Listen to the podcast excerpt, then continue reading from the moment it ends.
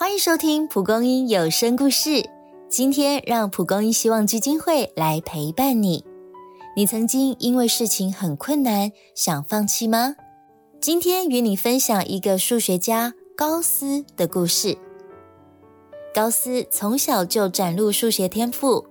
三岁时看父亲计算工人薪资，发现计算错误，当场纠正。十岁时，老师在课堂出题，由一加到一百。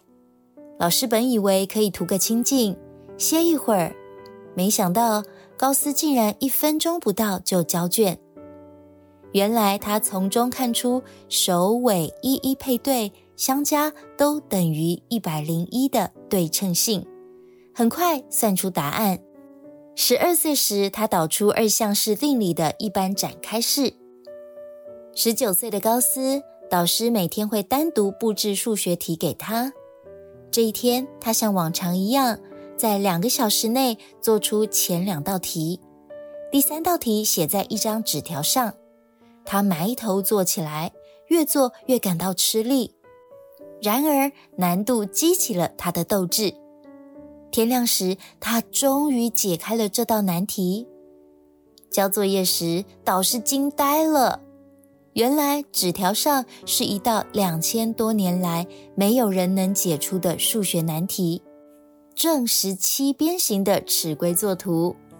而高斯也是事后才得知，导师正在研究这道题，一不小心把题目的纸条夹在给他的作业里了。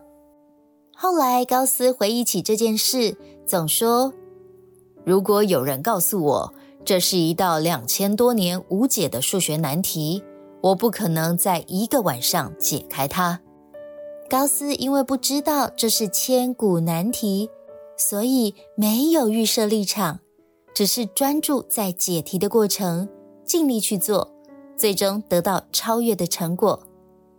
朋友们，愿我们都不被眼前所见的难处阻挡。而能专心眼前，心无所惧，勇敢的向前。希望你喜欢今天的故事，欢迎在下方留言或到脸书与我们分享互动。以上节目由蒲公英希望基金会制作，记得追踪关注，才不会错过精彩的蒲公英故事。也分享给更多人，点亮彼此的心。我们下次见。